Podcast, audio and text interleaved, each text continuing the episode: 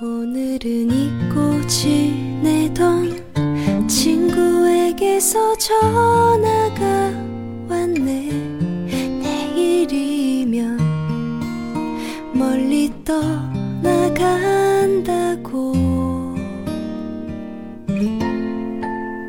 어릴 적 함께 뛰놀던 골목길에서 만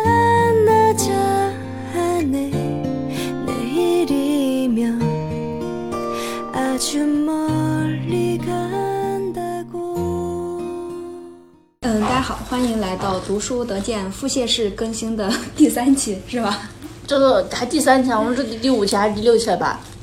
不，腹泻式更新的第第三期，总的话估计有个六期或者是，啊，为啥腹泻是什么？就是跟张小雨那个一样嘛，就是就是半年不更新，然后一更新就是夸夸夸，就是这种，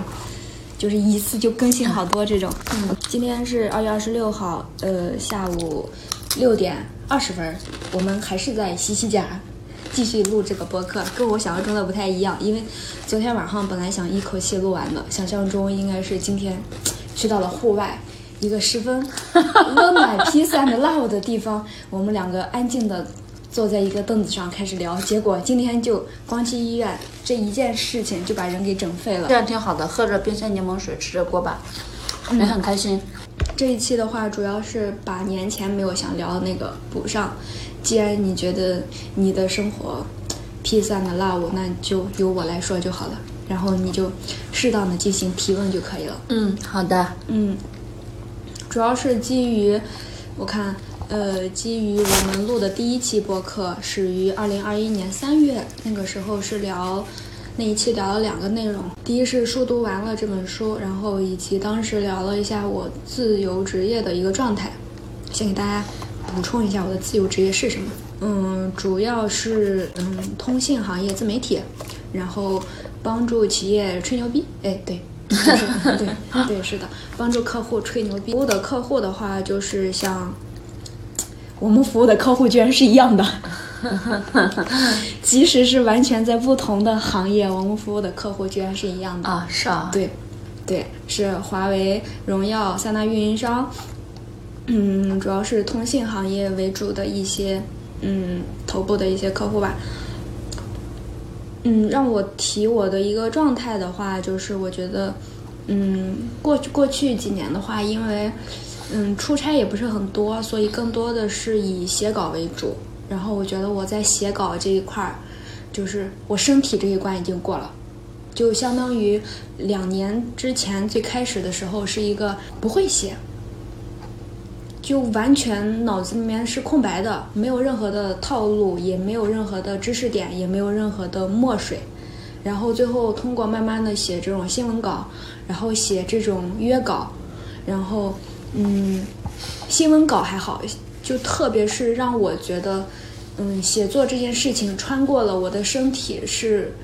我自己逐渐感受到的，我对于写深度约稿这种事情的，我的逐渐的一个变化。就我最开始，我写约稿需要两天，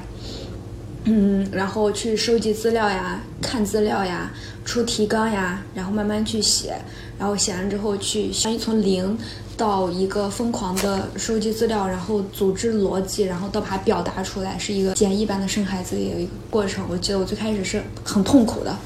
是的，我记得我当时我写完之后就特别想跑到我们家院子里面去，噔噔噔在那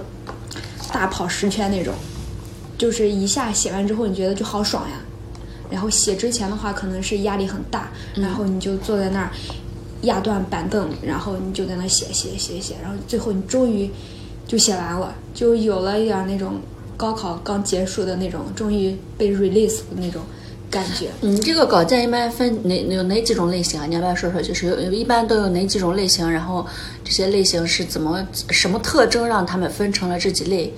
对，然后要求什么流程大概有什么不一样？可以大概介绍一下。嗯，我这的稿子话，主要是分为两种。第一种是我们自己内部写的一种新闻稿，就是就是比如说像有一些社会热点呀，五 G 的话是华为跟中国是领先的嘛，然后美国这一次推出了五点五 G，就说明这个制裁还是有效果的，然后美国给反超了什么的，就是它会有一些这种新闻热点，那我们就要去抓住这个新闻热热点，然后去向公众传递这个事儿本身，然后以及我们自己的一些看法。嗯然后再还有一种这种深度约稿的话，就就就是企业会有自己的一个宣传的一个需求，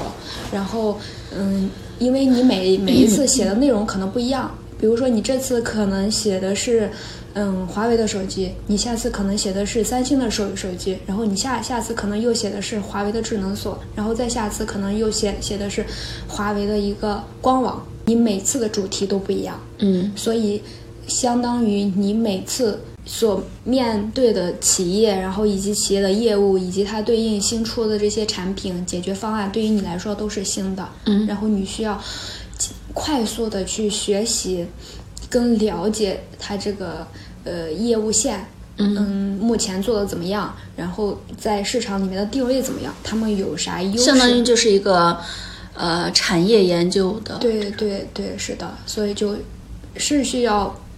比较高专注度，快速的去把这个东西给写完的。对，让我们回到我最开始说的那个，就是呃，经历了一段很痛苦的一个时期。但后来的话，就是通过这种就不停的写，重复重复，可能有点儿那种一万小时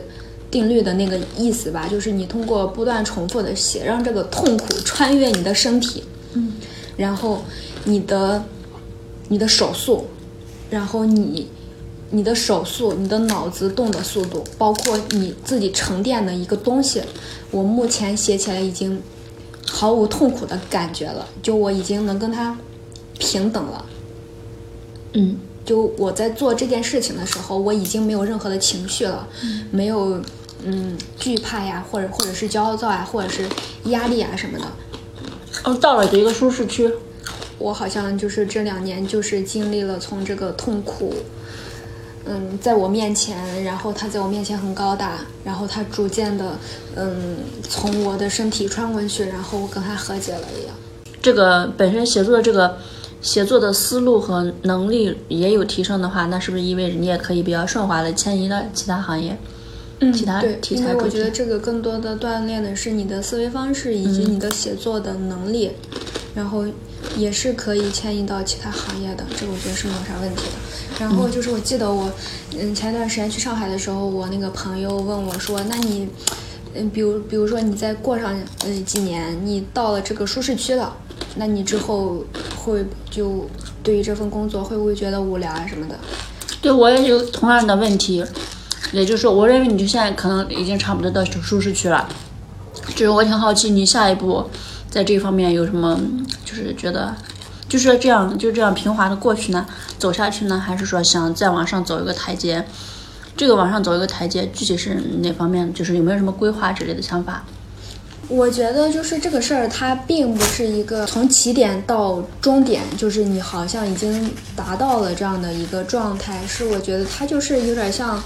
哲学里面说的那个事物的发展是螺旋式上升的，就是我觉得你只要愿意动脑子，你在不同的阶段就有可以发掘到不同可以干的事情。只是相当于你目前就是可能从零，然后到了一个比较，呃，这件事情对于你来说没有那么那么那么难受的一个状态了。按照现在这样一个写作节奏和写作，呃，就是你的输出的文章的水平，嗯，它所给你带来的这个输入，你觉得满意现在这个输入吗？你有没有想要去再再进一步，就是上去？比如说，我想提高我的稿件质量，让它我以前输出一篇稿子的这个这个水平，以前可能一篇是多少钱多少钱，我现在把它提高一些，然后让它每篇一篇多少钱，或者说是从数量上它输输入输出更多的东西，或者说我覆盖的那个题材更广一些，还是怎么样的？嗯，就是没有，我更多想的就是就是我对于这件事情，我更多想的是我我想自己做什么，我没有太往收入上面去想，就是我认为这个收入是一个水到渠成的一个结果。嗯，然后我自己是觉得你现阶段是能够写了，那你后面就是可能会有一个。打磨的一个状态，对于就是你平时接触比较多的这种产品，再要去往下去探，然后你能够写出来更新的、更有价值的观点，嗯然后第二的话就是在你的笔墨上、文字上的这种打磨。就比如说你在写的时候可以引经据典呀，嗯，就会会给你这个文章去添彩嘛。嗯，再往深了的话，就可能会在没有没有约稿诉求的情况下去写自己想写的东西。我倒没有想往更宽了走，我其实有点想收，就就是我觉得可还是通信这个行业，你可可能有一个合作 top 三的一个客户，就是 top 十的业务，这个 top 三、top 十的基础之下再去深挖，能够再沉下去，然后能希望还是能够输出更多的一个东西，然后再比如说你过五年，然后如果你那个沉淀够了，那你是不是就能够，嗯，写专栏呀？再往长长的话，你是不是能自己出书呀？就我觉得，就还是只要你想做，永远是可以找到那个前进的那个可以去精进可能性的。对对，能找到那个精进的那个点的。嗯，덜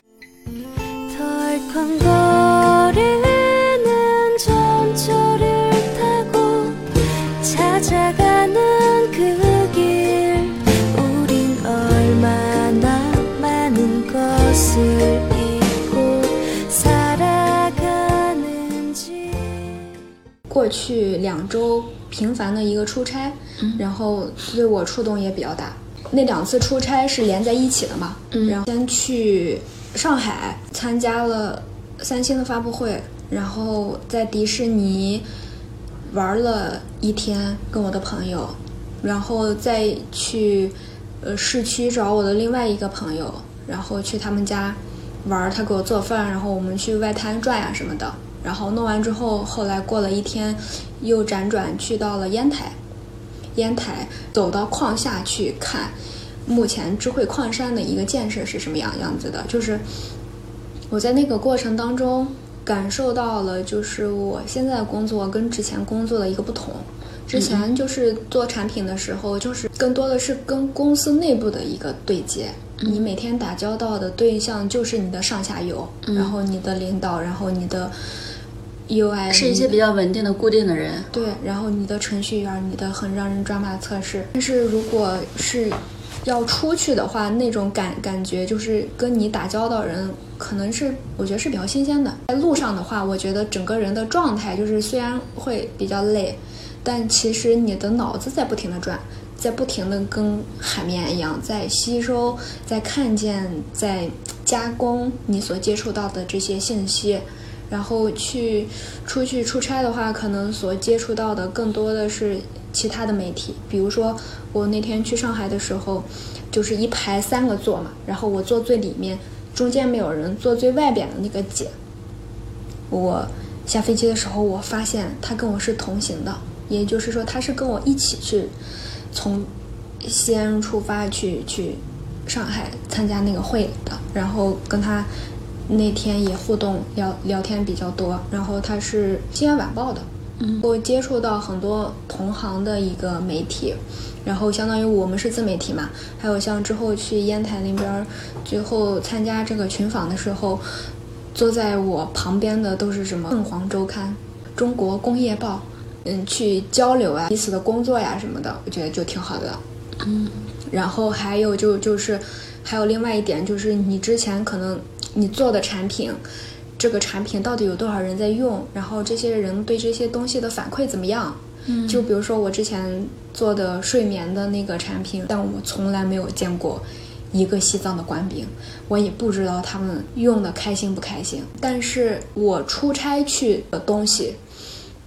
它肯定是这个东西已经从零到一到十了，它已经被具体的创造出来，被商用了，被实践了，已经有了一定的效果，它才需要我们参观，然后去把它去报道出来，能够就是那种真实吧，就是你可能以前就是有点像闭门造车，你收不到那个很真实的一个反馈，但我们现在的话，可能就是。一个手机也好，或者是一个矿也好，或者是一个实验室也好，whatever，就是它是一个很真实的一个东西，你能够感受到你工作的对象是什么，嗯你也能切实的感受到你工作的对象他为其他人带来的价值是什么。就比如说我们当时下矿嘛，然后下到那个矿，就让我想想到宋少平，就是在在《平凡世界》里面的那个叙事体系里面，它就是黑漆漆的。孙少平早上从那里面出来的时候，脸黑漆漆的，然后睁开眯眯眼，然后一看外面的光很亮，然后看着堆到地上的那个一个一个小煤堆，觉得很有成就感。这个只不过是一九八二年的事儿，也就是说，仅仅只是过去了四十年。但我们现在所看到的是，我们在地下看到是它那种产运车嘛，与其说是无人驾驶，最精确的说它是远程遥控，是有专门的工作人员坐在地上的指挥中心里面，有好几个操作屏，然后它还有那个操作杆，你去在那控制。它这个车它就能往前走那么厚，机械无人化，你能够感受到技术的进步所带给这些具体的人的很真实的一个嗯反应吧。我们那天下矿的时候，那边有的工作人员说不行，他得拍个照片，因为这个是他见过历史上女生下矿最多的一次。是他觉得意义很重大。也就是说，在过往的时候，不管是煤矿也好，或者是金矿也好，就是这个东西它跟女性是绝缘的，因为可能会觉得那个活又重又累，还危险系数高。那可能就是可能在过去的很长一段时间，女性是不被放到这个嗯行列里面来的。但我们那天的话，就是有看到指挥中心里面也有一些女矿工在那去进行操作什么的。那，他们就只在指挥中心里面，没有任何危险，也没有什么不用干什么体力活儿。嗯，对，就是起码是说给他们提供了这种这种途径跟可能性嘛。你讲的这些其实离我们的生活都挺远的，一般人可能就如果不接触这个行业，不不是在这个行业内，就离我们平时的衣食住行、吃穿这些用就挺远的。就是如果不是就是说嗯没有没有在这个行业，就其实你说的这些，可能大家都嗯，没有什么感觉。嗯，是的。但我的话就是，就是我可能之前也是一个跟你一样完全没有感觉的人，嗯，但我现在的话，因为有了这样的一个机会，嗯，让我打开了一个观世界的窗口，嗯，然后我才会有一个从无感到有这种眼见为实的这样一种很很真实的这样一种感受。就除了刚才所说的这个女矿工之外，我刚才想说的就是，日本有一个那个导演叫竹内亮，然后他拍了一个华为的一百张面孔的纪录片、系列纪录片，我当时记得很清楚，就是他拍那个港口。就就是在港口上的话，它会有很多那种塔吊，嗯那种塔吊的话，就是就就是工人可能，嗯，上去要上到嗯几十米那么高，然后去操纵那个塔吊，但因为上去一次什么的就不容易，所以可能整个上班期间是不吃不喝，然后也不上厕所的。然后他们工作的内容就就是，比如比如说要在很高的地那个地方去操纵那个塔吊的话，他是要这样弯腰的，八小时可能他全是这样这样这样子的。这种工作几年就可能把一个人给干废了。但也是因因为这种技术的一个进步，也是做到了无人。那这些人就可能就跟刚才操纵那个底下就是矿底下的那个产运机的那个人一样，他就可以坐到办公室里面就可以干这个事儿了。所以就就是那个对我触动还挺大的。我其实刚才想到两个点啊，就是先说一下，就是你可能你刚才讲的这些都是这些技术，就是你的视角都是，呃，可能就是也是你本身感触比较深对的，，是的，都是这些技术所给这些，嗯，就是特别基层的这个行业，这些特别基层的这些。呃，这些工作人员的那个工作本身，然后带来的一些比较好的变化和影响，可能你主要是从这个事，但是我在想，是不是同时也也也让很多人失业了？就是嗯，对，这个也是我一直心里的一个 OS。嗯嗯，然后我觉得这个就就是有两方面，第一方面就是他们通过数字化的这种改革，没有了一部分的职位，但是他们可能又衍生出来另一部分职位。刚才说的这种矿工什么的，就是他可能他的工作地点变了，但并不是他的工种给取消了。但有另外一部分的话，就是他可能通过这种降本增效，直接给减员了。嗯我觉得就是如果这部分的人没有办法被调岗，或者是找到其他的出路的话，那也只能面临被淘汰。毕业的风险了，这个可能就是一个事情的两面性，对就是没办法解决无可奈。何。那，还想说，还有第二个点，就是说，就是刚才说到，因为我前面为什么要问那些问题，包括就是说你有没有什么计划规划，或者说你这些能力能不能迁移到其他行业？呃，我之前的一个感觉就是，你做这个行业的这些东西，就是我一直就通信，首先我自身来说，对通信这个行业本身就是没有感觉，特别理工科的，然后它那种电子呀、器械类的那种，我首先我不感兴趣，其次。就是可能这手机啊这些，其实对我离我挺我用的，但是我真的就是感受不到它的存在性那种，就是我脑子里想起想起来都是模模糊糊的这些东西，呃，但是然后所以我刚才就会问你，我想着你可能也对这个行业，就是对这个行业本身不会感兴趣，但是你确实是喜欢写作这件事情的，所以我在想你有没有考虑过？但是刚才你这样说下来的话，我就发现好像就是说，呃，很多事情它的。呃，感不感兴趣？就是我之前对一个事情感不感兴趣，完全是从做之前就已经给定死了。就是说这个事情有没有本身有没有趣，呃，好不好玩？就比如说音乐啊、电影啊什么这种自然的，大家天然的就会对这些东西产产生，它就是很有趣的，它那个趣味性是很容易被呃被感受到的、被发现的。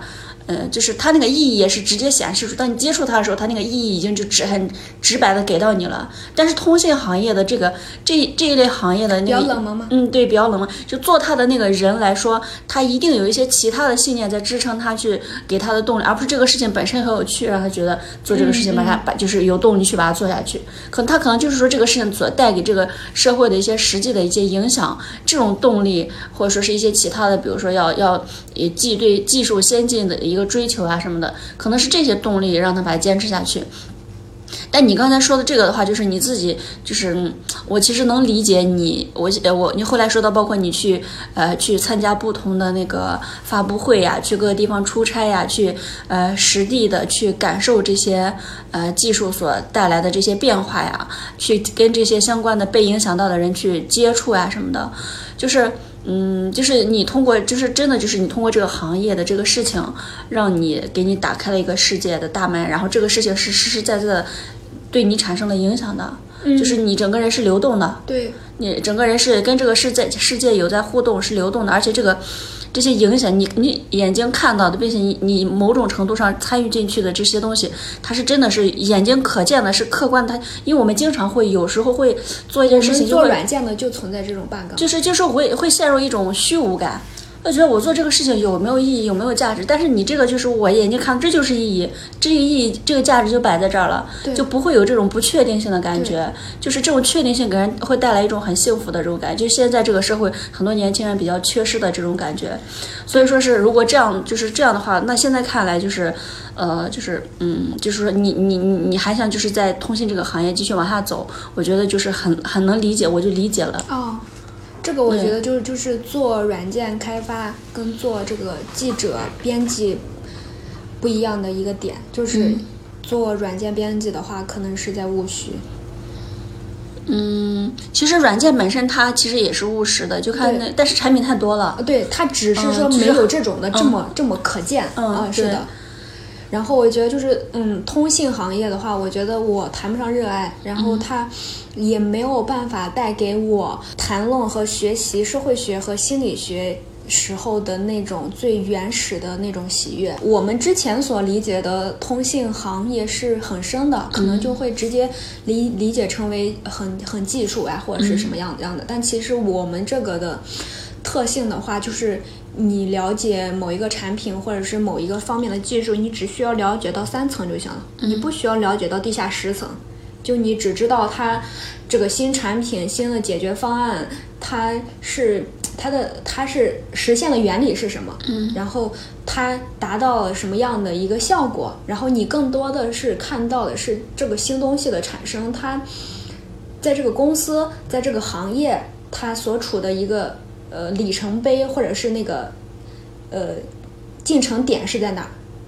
我们并不会去特别去执着于它从什么技术升级到什么技技术，我们更多的还是关注到这个产品本身，然后以及它的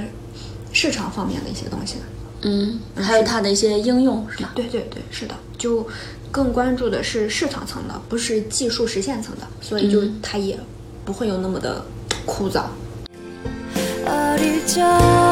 넓게만 보이던 좁은 골목길에 다정한 옛 친구 나를 반겨 달려오는데 我们看待一个事情的时候，不要一开始用自己有限的经验和那个什么就给这个事情去定性了定性了。嗯， 呃，对，就是这个事情，一个一个人或者一件事情，它人背事情后它都是流动的。它是流动的，是动态变化的，而且它是呃处于某一个系统之内的。嗯就是你不不走进它，不参与它，不跟它产生关联，你是不会。你你在那儿远远的看着，你永远都只是看到了你能看到的有限的那一小部分，那种一个平一个小平面，一个静态小平面，你不知道它背后庞大的跟它跟跟它相关的这整个这个呃，就是各种大大小小的子系统，它们之间的一个动态的相互作用、流流动啊什么的，这个可能就是你不参与进去，永远是不知道的。就在旁旁作为旁观者是永远就是那个你对这个意义的判断，这个价这个这个事情是不是有趣，是不是有价值，是不是有意义，就其实没有什么发言权。嗯，拿最近一个事情举例，就是我不是打算四月份去看张杰的演唱会嘛，我就想起来了，零七年他刚出道的时候。大家那个时候都特别喷他，嗯，就是觉得你一个刚出道的一无所有的人，然后凭什么可以和谢娜在一起？就是很明显，他们俩之间的这个地位有很大的一个悬殊。嗯，但目前的话，因为两年前那个《快乐大本营》停了嘛，然后之后谢娜也没有就是找到一个定的一个可以持续出场的一个节目嘛，所以可能目前事业上没有特别大的起色。但是你看今年张杰全国巡演开得虎虎的，但是你看这个事情，它经过流动，从零七年到一七年十几年之后，它完全有了不同的结果。嗯所以这个还让我感触挺深的。嗯，但是哎，我你说这种有没有一种幸存者偏差在里面？呃，就是说，可能你我们所看到的，所我们有印象的这些例子，都是一个正向的例子，一个烂牌变慢慢的变成一个好牌的一个这样一个趋势，但是。可能还是会有很多人，因为跟对方就是就是因为他当时过于开放了，过于 open 了，过于去包容了，然后就导致可能真的就是坠入深渊。还有很多一部分就是说，虽然不至于一地鸡毛吧，但是中间结果也没有多好，然后但中间自己在这个事情或或者在这个人身上耗费了很多的呃精力啊、时间呀、金钱呀，最后把自己还搞得就是那种心力憔悴的那种。没有，我觉得就是你所说的这种就是情况，他们是限于某种不自知所最后达成的一种结果。但是我刚才想要表达的是说，如果一个人有意识的想用“活”引号，就是生活的“活”，就是活灵活的“活”去。处理自己的与自己的关系、与他人的关系的话，我觉得是不会出出现你刚才说的那个反面的极端的。嗯，就是说，他对很多事情一些暗藏的一些不好的，或者说好的，他其实就是能到一地鸡毛，有一种程度的死板，嗯对吧？嗯他没有及时的刹车啊什么的，这个也是嗯，就啊明白也走过另外一种极端嘛，对吧？嗯，那棒，棒，帮我解惑了。好的，嗯，好，可以翻篇了吗？可以了。翻了篇就是 就是我们在二零二一年种下的关于我这个职业的那个种子，嗯两年之后我们还收到了一个还算可以的小果子，嗯然后我们可以再让它，可以再让这个树继续长，我们可以再过两年或者是过三年了、再来收割。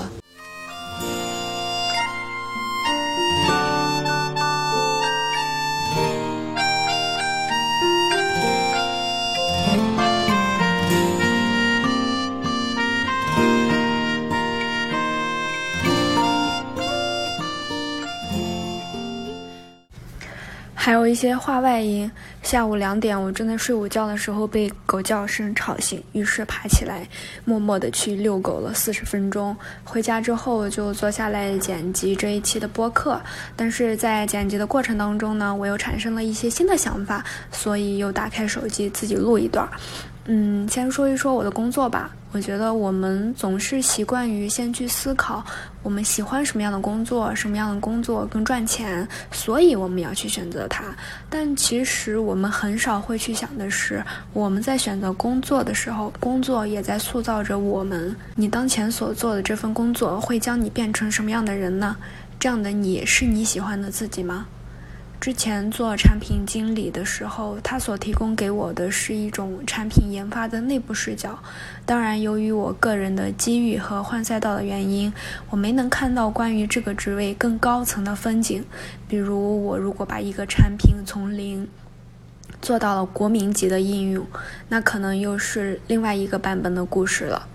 而目前所从事的通信行业自媒体撰稿人的这个身份，给我提供的是一种外部视角。我从一个媒体这样的第三方视角去跟进观察，与这个行业共同成长。我就跟坐在飞机上飘过这人间一样，我不必去感受每个工程师九九六的痛苦，当然我亦不能感受他们在产品大卖后的欢畅和庆功。但是，所幸的是，我有自己独特的打开这个行业的视角，也感谢有播客这样的载体，能够将我的记录思考下来，也感谢未来会有人收听，将这份感受传递给更多的人。之前星球研究所做了一期关于五 G 的视频，